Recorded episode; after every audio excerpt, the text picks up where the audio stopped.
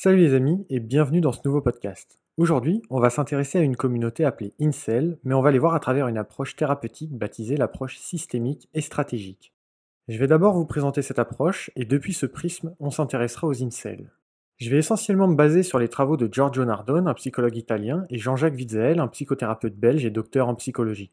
Nardone explique que la thérapie stratégique permet de mettre en œuvre des modèles d'intervention tant sur des objectifs prédéfinis que sur des particularités d'un problème spécifique au lieu de simplement obéir à des théories rigides et préétablies.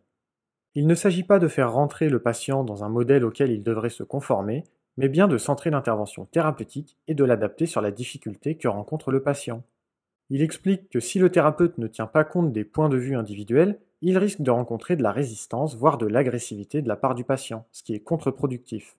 L'approche systémique et stratégique n'est pas une théorie descriptive ou normative, mais bien centrée sur le processus et les interventions. Celle que le patient a déjà mise en place et celle à venir en redéfinissant la situation grâce au recadrage qui est une technique de communication permettant de voir une même situation sous un angle neuf, ce qui permet d'y voir des solutions que notre point de vue précédent ne permettait pas, afin d'y apporter des actions thérapeutiques plus adéquates qui permettront un réel changement dans une situation qui nous dérange.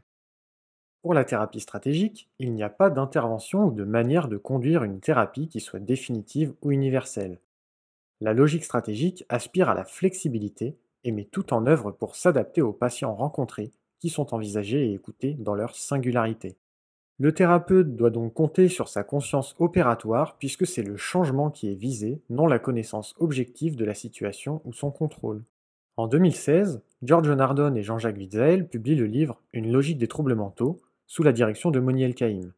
Dans cet ouvrage magistral, Nardone et Witzel parlent de diagnostic opératoire stratégique et systémique, qui ne se base pas sur le constat de l'état psychologique d'une personne, mais sur une interaction, un environnement, une situation en interdépendance avec le patient. Cette approche interactionnelle et opératoire ne se veut pas définitive, mais entend dépasser et répondre à certaines lacunes présentes dans d'autres approches, comme la psychiatrie, qui a tendance à envisager l'individu de manière statique et à l'enfermer derrière un diagnostic qui ne lui permet pas de solution. Les reproches envers la psychiatrie, on verra ça une prochaine fois, mais pour résumer, on reproche souvent à la psychiatrie d'envisager l'individu de manière trop statique et de le stigmatiser à travers un diagnostic qui viendrait tout expliquer sans permettre aucune avancée. Par exemple, si on vous diagnostique une dépression suite à une rupture, on vous prescrira des antidépresseurs qui ne supprimeront pas le départ de la personne en question pour autant, et on rattachera chaque manifestation à cette étiquette dépressive. Perte de motivation, c'est normal, vous êtes en dépression. Tristesse, c'est normal, vous êtes en dépression. Et ainsi de suite. Mais cela ne permet pas de changer votre situation, ni de vous aider à avancer. Bien sûr, la psychiatrie est utile, elle donne des repères, et Nardone et Witzel se battent contre ces mauvaises dérives dans lesquelles on peut facilement se perdre.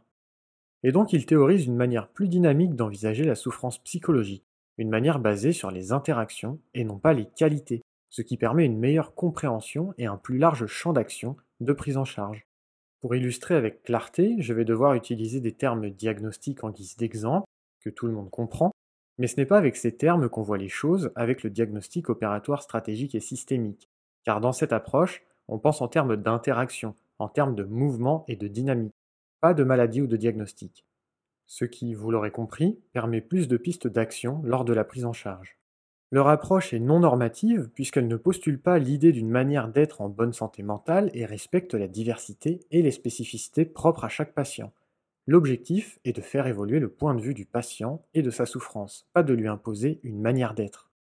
Elle est aussi non pathologisante, car il ne s'agit pas d'enfermer le patient derrière une étiquette ou un diagnostic, au contraire, le diagnostic opératoire systémique et stratégique vise à mettre en lumière le processus, les tentatives de solutions dysfonctionnelles essayées par le patient, et l'aspect psychopathologique est dissous, réglé, suite à la résolution du problème.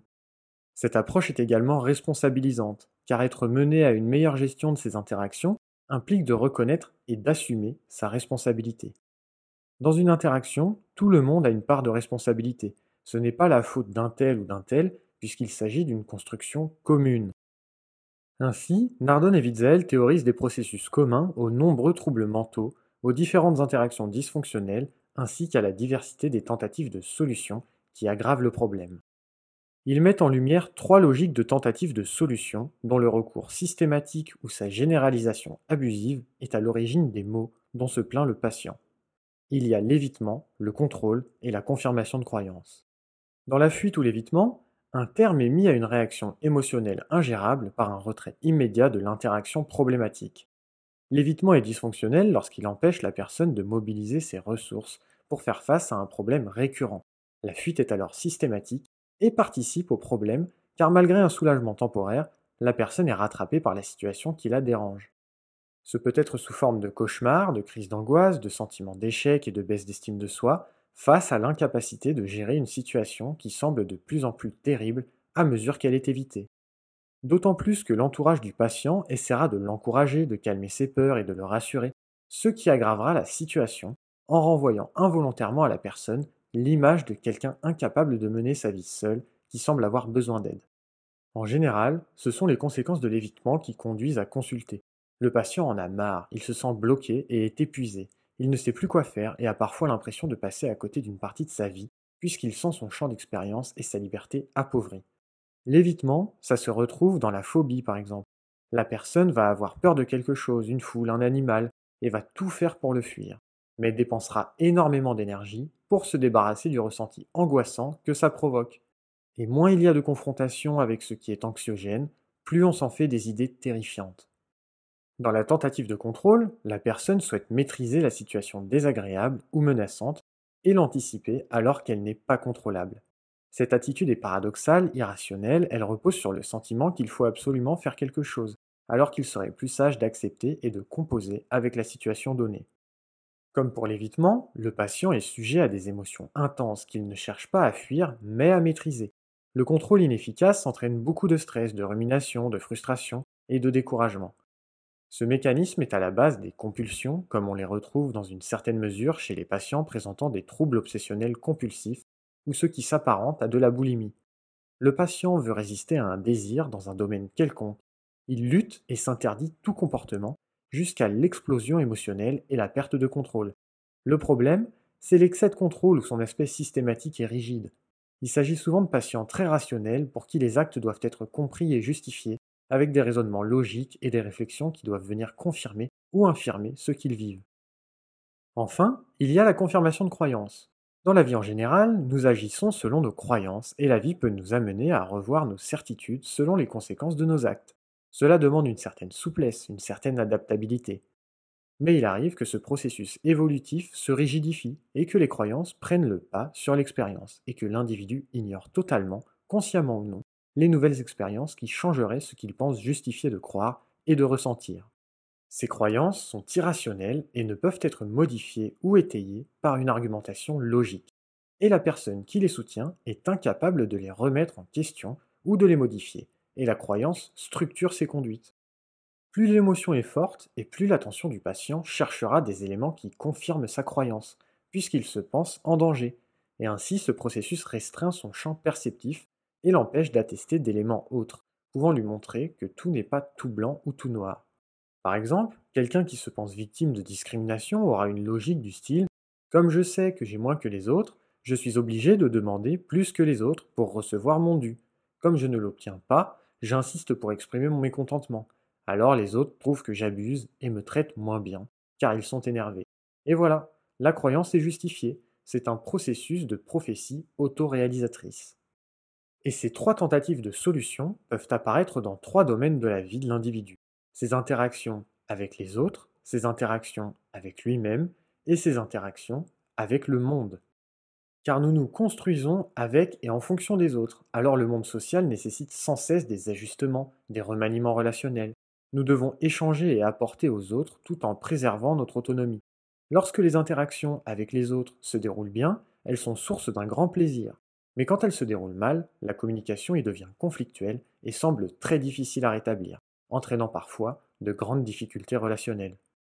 Et bien sûr, nous avons une représentation de nous-mêmes, nous nous imaginons d'une certaine manière, nous pensons refléter aux autres certaines choses, nous sommes capables de réflexivité, depuis qui on se sent ou on se pense être, va découler un comportement spécifique. Mais cette représentation peut être complètement biaisée, elle peut nous faire peur, nous rendre malheureux, nous pouvons alors entrer en lutte contre nous-mêmes, contre ce que nous vivons, et il est plus efficace d'avoir recours à une aide extérieure capable d'y mettre de l'ordre avec une certaine neutralité plutôt que de se perdre dans une relation réflexive avec des questions existentielles infinies. Et enfin, notre vie a lieu dans un environnement socio-culturel à une époque donnée. Nous devons nous protéger de ceux qui nous veulent du mal ou nous blessent, mais nous pouvons avoir peur de prendre l'avion, de tomber dans le vide, ou d'être dans une pièce avec d'autres gens, ce qui devient plus handicapant pour assumer certaines responsabilités. Face à toutes ces contraintes, nous trouvons les mêmes processus de régulation. Je résume. Nous avons instinctivement trois solutions, trois comportements pour gérer nos problèmes. L'évitement, le contrôle et la croyance. Et nos problèmes peuvent apparaître dans trois domaines, disons plutôt trois interactions.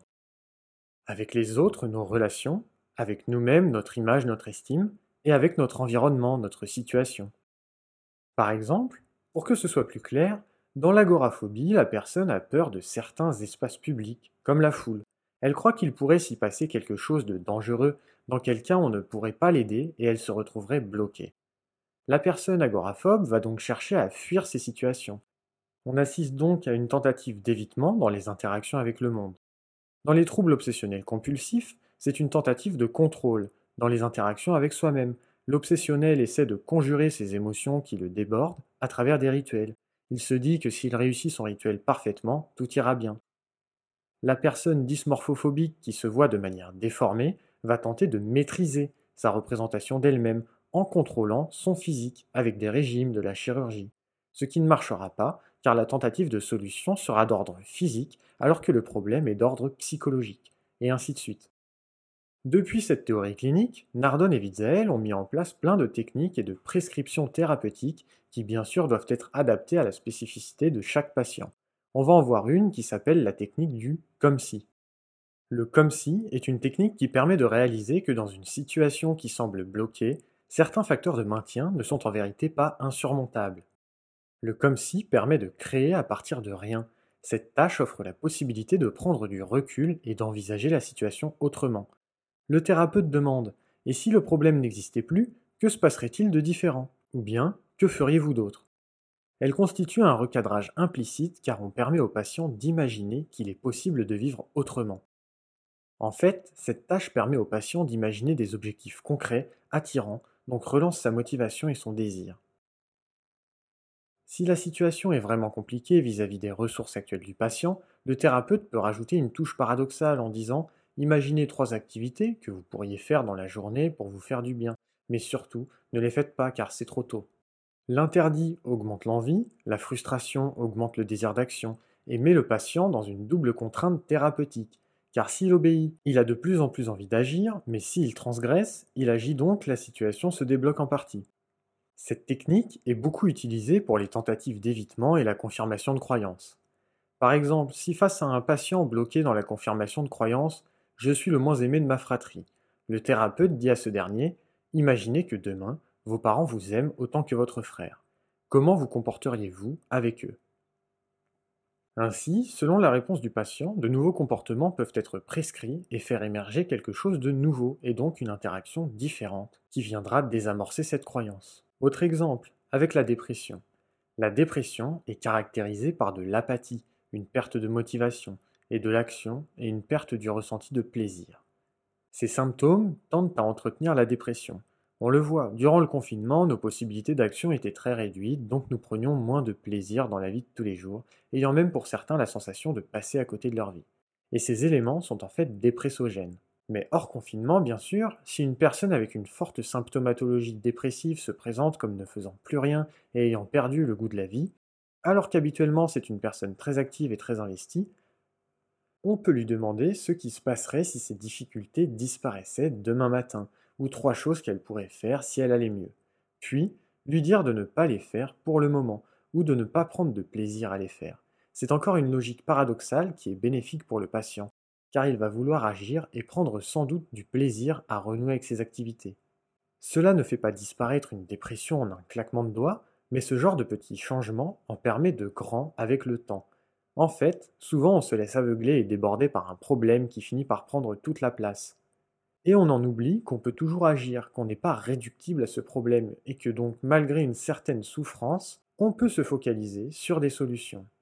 C'est bien de mettre de l'ordre dans ce qui arrive, de donner du sens, d'analyser les causes, etc. Mais pour ressentir et penser quelque chose de différent, il faut vivre quelque chose de différent. La technique du comme si est donc orientée vers l'action. Ok, vous êtes triste, vous êtes anxieux, mais que pouvez-vous toujours et encore faire? Et en le faisant, ça tendra à réduire, à faire diminuer l'ampleur du trouble, tout ça grâce à des solutions que le patient apporte de lui-même.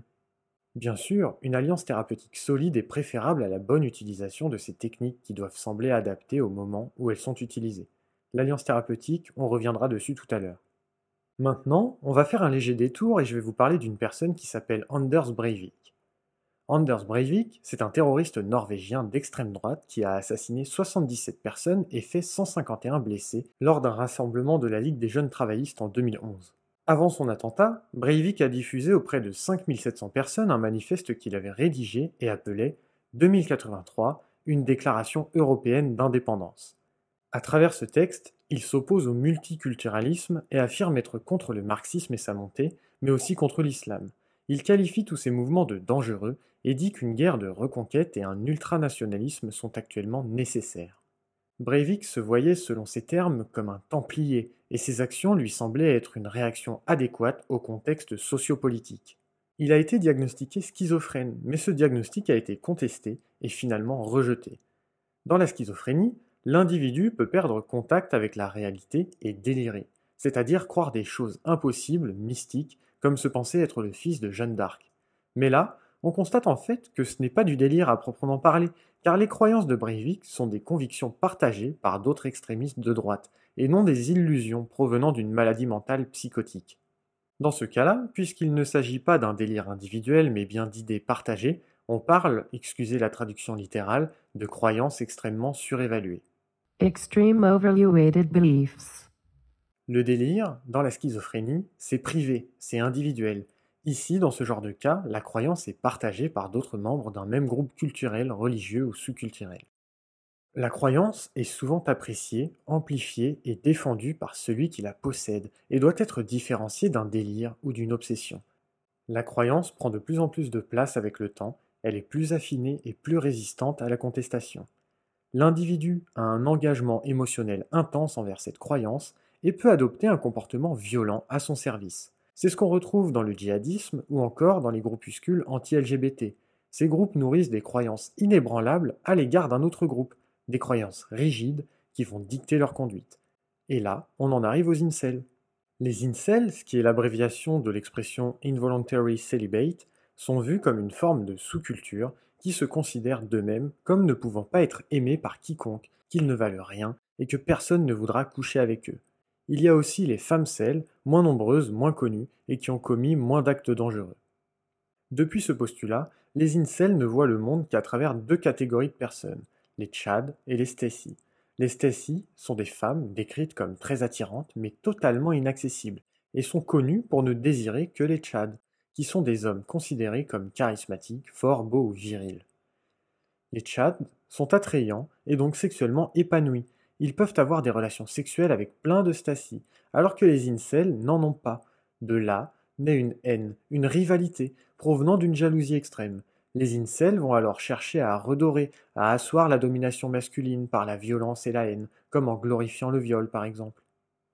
Le 23 mai 2014, un homme de 22 ans, Elliot Roger, tue 6 personnes et en blesse 14 autres à Isla Vista en Californie avant de se suicider. La police découvre chez lui une vidéo et un manifeste de 136 pages intitulé Mon monde tordu. Dans son écrit, Roger déclare avoir créé ce qu'il appelle un monde parfait dans son esprit, où les femmes sont, je cite, dans des camps de concentration, affamées à mort, puis inséminées artificiellement de sorte que la sexualité cessera complètement d'exister, l'amour cessera d'exister. Lorsqu'Eliot Roger décrit son plan pour le jour du châtiment, il écrit Une fois qu'ils auront vu la tête de tous leurs amis rouler dans la rue, tout le monde me craindra comme le Dieu puissant que je suis. Là, on peut facilement se dire Eliot, tu dérailles, et qu'il a perdu tout contact avec la réalité, qu'il est schizophrène et qu'il délire. Mais lorsqu'un individu schizophrène vous raconte qu'il est le fils de Jésus et qu'on veut le kidnapper sur Mars, il est dans une réalité où il en est convaincu. Ici, Roger sait faire la différence entre le monde qu'il fantasme, qu'il s'imagine, et la réalité. Et lorsque sont analysées dans le contexte de la sous-culture incel, en particulier en ligne, ces croyances de haine extrême sont en fait partagées par d'autres personnes et ne peuvent donc pas être considérées comme du délire. Alors au regard de la psychiatrie, on va également parler de croyances extrêmement surévaluées. Roger se revendiquait gentleman suprême et voyait son acte comme digne d'un mâle alpha, tout en haut de la hiérarchie des hommes, une personne qui domine les femmes. Il est devenu un vrai gourou, un martyr, une idole du mouvement Incel. Le 23 avril 2018, à Toronto, Alec Minassian, Incel se revendiquant comme ambassadeur du suprême gentleman, Elliot Roger, fonce sur la foule avec une fourgonnette et tue 10 personnes, parmi lesquelles 8 femmes. Sur les forums Incel, on constate que ces personnes n'ont pas qu'un problème avec les femmes et les hommes dont ils sont jaloux. Également, ce sont souvent des personnes marquées d'une solitude extrême, de dépression, de phobie sociale, de troubles de l'humeur, voire de la personnalité. Ça n'excuse rien, mais ça s'explique, car on constate qu'il y a un trouble, un mal-être grave qui est sous-jacent. Pour mettre en lien les incels avec le diagnostic opératoire stratégique et systémique, on observe d'abord qu'ils sont principalement bloqués dans une interaction à deux facteurs, entre eux-mêmes et l'ensemble des personnes de sexe féminin. Ici, on voit une injonction paradoxale flagrante. Les incels basent leur sentiment d'identité d'homme sur le regard féminin, tout en méprisant toutes les femmes. Or, on ne peut se sentir reconnu en tant que personne seulement dans un rapport d'estime ou d'égalité. Si je suis triste et que quelqu'un que je déteste dit bien m'aimer, ça va rien changer à mon estime de moi. Si c'est quelqu'un que j'apprécie ou j'adore, ça va me flatter, je serai content. Ici, les incels demandent tout à des personnes qui, à cause de la manière dont ils les jugent, ne peuvent au final rien leur donner. Il y a donc deux domaines de troubles, les autres, ici les femmes en général, et eux-mêmes. Pour ce qui est des tentatives de solution, elles sont multiples. D'abord, il y a un évitement qui est flagrant. Les incels haïssent les femmes, mais d'une manière en grande partie imaginaire, car ils n'ont en vérité aucune proximité avec celles-ci, aucun contact. Ils ne les voient qu'à travers leurs croyances surévaluées, mais n'en fréquentent aucune. Il y a une crainte et une haine qui mènent à de l'évitement. Et tout comme pour les phobies, ce qui est évité, ce à quoi on n'est pas exposé, est rapidement pensé d'une manière totalement irrationnelle, avec des amalgames extrêmes et rigides. Ensuite, il y a le contrôle, par l'asservissement des femmes, par les tentatives de les rabaisser au rang d'objets qu'on utilise et non pas qu'on considère comme autrui, comme à travers le viol. Dans le meurtre, on est au point le plus élevé du contrôle. On décide de la vie de l'autre, c'est-à-dire qu'on va nier l'existence d'autrui, y mettre un terme au profit de sa propre volonté. Mais c'est forcément un échec, donc une vaine tentative plutôt qu'une vraie solution. Car la justice relationnelle, la compréhension, le pardon ou encore l'acceptation s'obtiennent par le dialogue. Je vous renvoie ici à mon précédent podcast sur l'éthique relationnelle. Pourquoi agissons-nous comme nos parents? Mais tout bêtement, si je tue quelqu'un avec qui je suis en conflit, eh bien bizarrement, ça va pas nous réconcilier. Et pour qu'il y ait dialogue, il faut considérer autrui comme un autre et non pas comme une chose, un objet qu'on méprise. Et on retrouve aussi la confirmation de croyances, comme chez le paranoïaque. Le paranoïaque se pense toujours menacé et réagit toujours sur la défensive avec agressivité. Sauf qu'en faisant ça, il provoque chez les autres de la méfiance, ce qui finit par se voir, on est tendu en sa présence, on est gêné, ça devient louche. Et sa croyance est confirmée. Je pense que les incels agissent d'une manière similaire.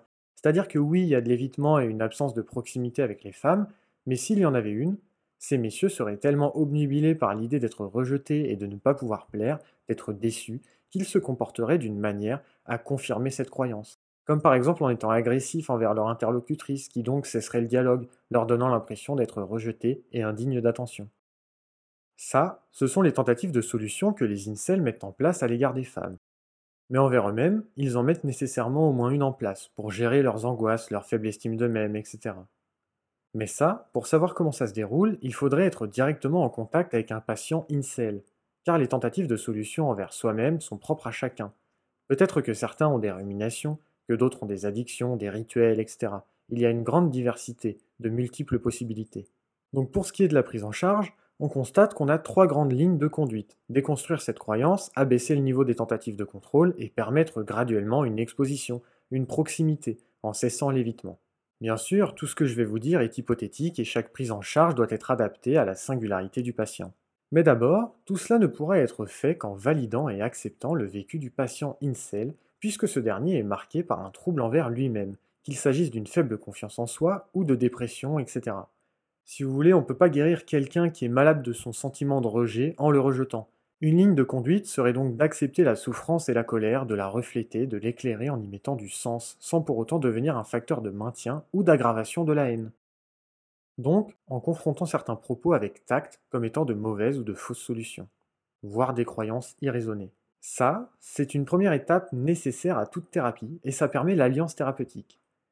Dans l'amitié, avec votre ami, vous avez un lien, et c'est ce qui le rend unique, c'est un mode de relation qui s'est construit avec le temps et l'échange. De manière similaire, en psychologie, on parle d'alliance thérapeutique.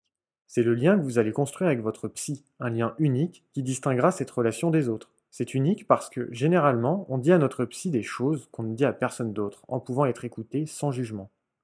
Et c'est depuis ce lien que les propos, éclaircissements ou conseils de votre psy prennent leur force et leur efficacité.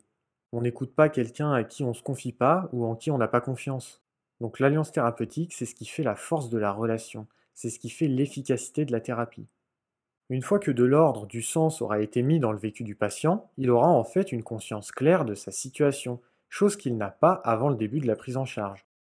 Il se rendra compte qu'il est en colère, qu'il est triste et frustré. Sans aucun doute, ses sentiments sont justifiés par un vécu marqué de solitude, d'abandon, de rejet, de harcèlement, etc mais c'est au moment où le patient a une claire conscience, une bonne visibilité de sa situation, qu'il peut réaliser sa part de responsabilité. Des fois, nous sommes en colère sans qu'on s'en rende compte. Nous demandons beaucoup, et nous sommes encore plus en colère de ne rien recevoir. Mais si on prend conscience de cette colère et de l'aspect agressif que ça déclenche avec lequel on demande notre réparation, on a le choix. Quand on n'a pas conscience, on est déterminé par ce qui nous arrive, comme si on avait des œillères. Et le but de la thérapie, c'est de les échanger contre de bonnes lunettes adaptées à notre vue. Donc je disais, une fois que le vécu du patient incel lui apparaît comme étant cohérent, une fois qu'il a fait du lien avec ses expériences passées qui l'ont mené à haïr et éviter les femmes, tout en attendant tout d'elles, et en réalisant que maintenant il y a de la colère, du rejet, et que ce n'est pas ce qui permet un contact, eh bien à ce moment-là, tout est plus clair et une alliance est présente, ce qui fait que le patient écoute son thérapeute, qu'il est réceptif à ses propos. Alors on peut utiliser avec prudence la technique du comme si, et demander à l'incel quelque chose comme Et si demain vous étiez un tchad, un homme très attirant, ou bien que même sans ça, beaucoup de femmes s'intéressent à vous, que feriez-vous? Posée au bon moment, cette question permet une grande prise de conscience et est très responsabilisante, parce qu'elle permet au patient de comprendre de lui-même qu'il est enfermé dans un mode de vie qu'il s'est construit avec l'apparition de ses troubles et la vision du monde qu'ils ont entraîné. La frustration érigée en système de pensée, la rancœur étalée sur les réseaux sociaux, la fréquentation de sites et forums spécialisés. Tout ça sont des facteurs de maintien des croyances incel. Si demain le patient incel est un homme attirant ou un homme qui plaît aux femmes, selon son système de croyances, il peut fréquenter des femmes, il peut en séduire, avoir des rapports avec. Mais même les hommes les plus attirants ne peuvent pas être de grands donjuans s'ils restent cloîtrés dans leur chambre, prisonniers de leur solitude, avec comme seule occupation de traîner sur des forums érigés en culte de la haine. De cette manière, le patient incel peut réaliser que, dans l'équation, cette incapacité, cet échec de la rencontre et tout ce qui s'ensuit lui incombe. On a une part de responsabilité, une marge de manœuvre dans ce qui nous arrive. Alors peut-être que suite à ce genre de prise de conscience, avec bien sûr beaucoup de soutien et de travail sur la colère et la dépression, eh bien le patient pourrait sortir, aller à des événements organisés, télécharger une application de rencontre, etc. Bref, le patient serait amené à trouver un moyen de se confronter à ce qu'il évite minutieusement et déteste, mais désire plus que tout. C'est dans la véritable rencontre que s'envolent les préjugés, qu'on découvre l'autre tel qu'il est, loin des amalgames qu'on s'était imaginés. C'est par la proximité que disparaît l'idéalisation comme la diabolisation. Les choses inconnues ou trop nouvelles, ça peut faire peur. C'est le principe même de la timidité. Peut-être que par la rencontre et la découverte d'autrui, le patient cesserait de mépriser la femme et pourrait avoir avec elle une relation symétrique, une relation d'égalité. En fait, le but de cette démarche, c'est de montrer au patient que malgré son passé ou ses expériences, il s'est enfermé dans une réalité, mais que d'autres manières de vivre sont possibles. Cette approche, la thérapie systémique et stratégique, est centrée sur l'action, car c'est en vivant des choses différentes qu'on est amené en conséquence à ressentir et penser des choses différentes. En agissant autrement, on ose se permettre un nouveau départ qui peut mener à un nouvel équilibre, loin des habitudes qui entretenaient nos troubles et nous faisaient souffrir. Parfois, un petit changement, une petite action différente des autres peut être la porte d'entrée vers une grande transformation. Peu importe le type de souffrance traversée ou la situation endurée, j'aimerais m'arrêter sur un message optimiste, en rappelant que l'efficacité de la thérapie systémique et stratégique nous montre bel et bien que ce n'est pas parce qu'on a vécu quelque chose longtemps, ou même toujours, qu'on sera encore amené à le vivre longtemps. Mais c'est justement en cessant d'éclairer le futur à la lumière du passé qu'on est susceptible de s'offrir un présent neuf